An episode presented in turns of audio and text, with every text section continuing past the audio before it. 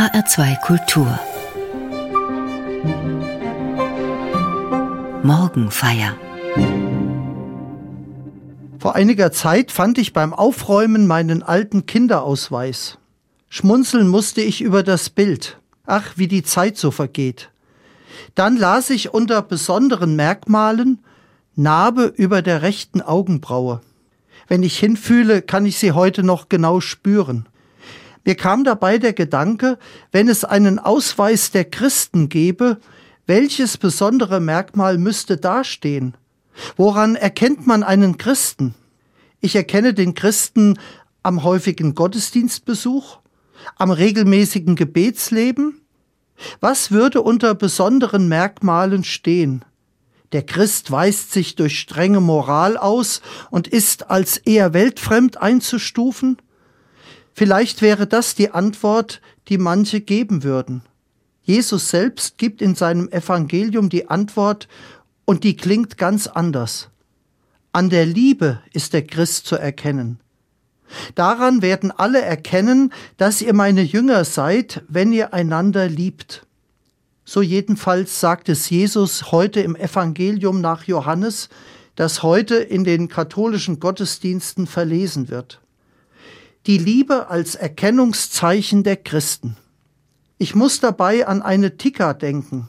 Das ist der rote Punkt, der einem gläubigen Hindu auf die Stirn gedrückt wird. Dieser Punkt weist ihn als aktives Mitglied seiner Religion aus. Bei Christen war von Anfang an schon das unsichtbare Gütesiegel bekannt. Seht, wie sie einander lieben.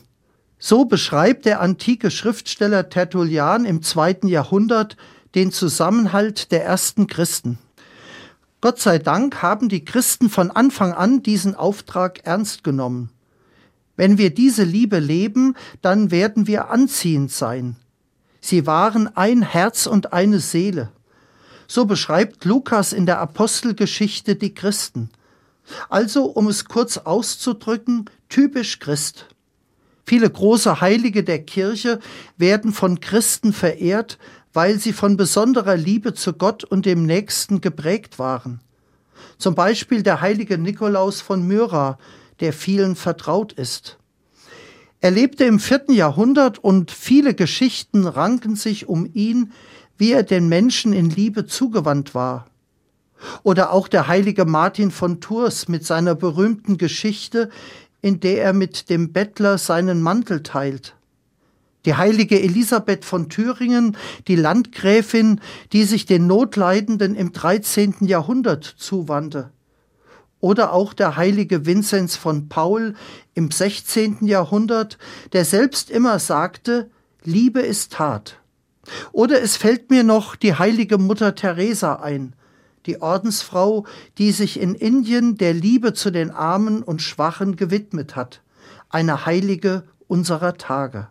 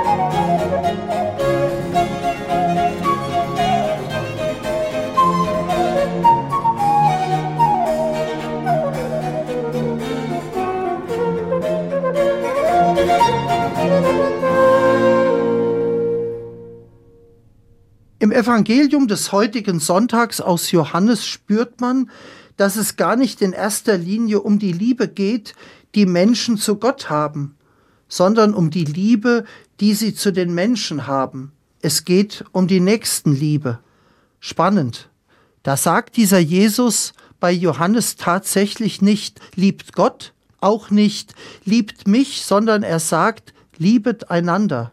An der Liebe, die ihr zueinander habt, daran werden andere die Christinnen und den Christen erkennen. Vielleicht fragt man sich etwas bang, ist das da nicht ein bisschen zu flach, zu horizontal? Hat der Evangelist da vielleicht noch etwas übersehen? Wo bleibt denn da Gott? Nein, er hat nichts übersehen. Denn in dem, was Jesus da sagt und wie er es sagt, da ist Gott ja nicht außen vor, sondern Gott ist mittendrin. Denn Jesus selbst, er, der Sohn Gottes, ist ja der Maßstab für diese Liebe, die Christen zueinander haben sollen. Liebet einander, wie ich euch geliebt habe, so sagt es Jesus. Und schon hier wird deutlich, Gottes und Nächstenliebe sind eng verbunden. Jesus hat Gottes und Nächstenliebe ganz eng zusammengerückt. Er wird gefragt, welches das größte, das wichtigste Gebot in Gottes Gesetzen sei, sozusagen der Schlüssel zum Ganzen. Was will Gott vor allem anderen von den Menschen? Welchen Weg weist er ihnen? Wie können Menschen in ihrem Leben eine Mitte finden? Wie können sie glücklich werden, und zwar nicht nur für sich allein, sondern mit anderen Menschen zusammen? Die Frage nach dem größten Gebot ist die Frage, worin Gott den Sinn des Menschen sieht. Jesus antwortet auf diese Frage aller Fragen mit dem Doppelgebot der Gottes- und der Nächstenliebe. Der Nächste, den zu lieben es gilt, ist nach dem alttestamentlichen Gesetz das Mitglied des Gottesvolkes. Jesus leugnet das nicht.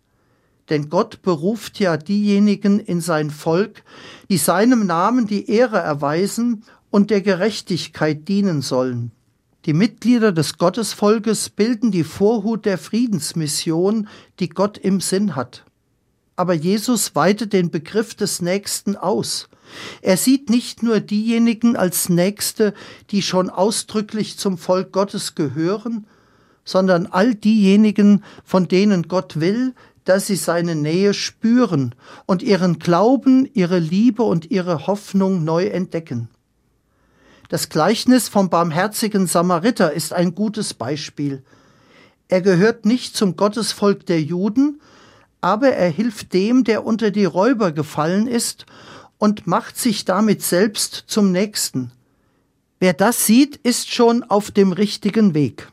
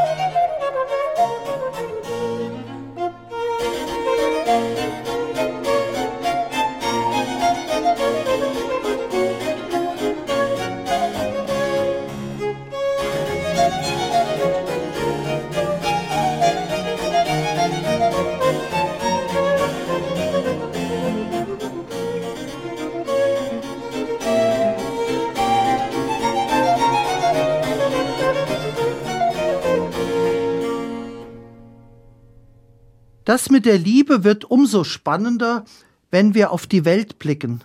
Überall, nicht zuletzt in der Ukraine, wird gegen die Liebe gehandelt und bestimmen Hass und Gewalt die Menschen.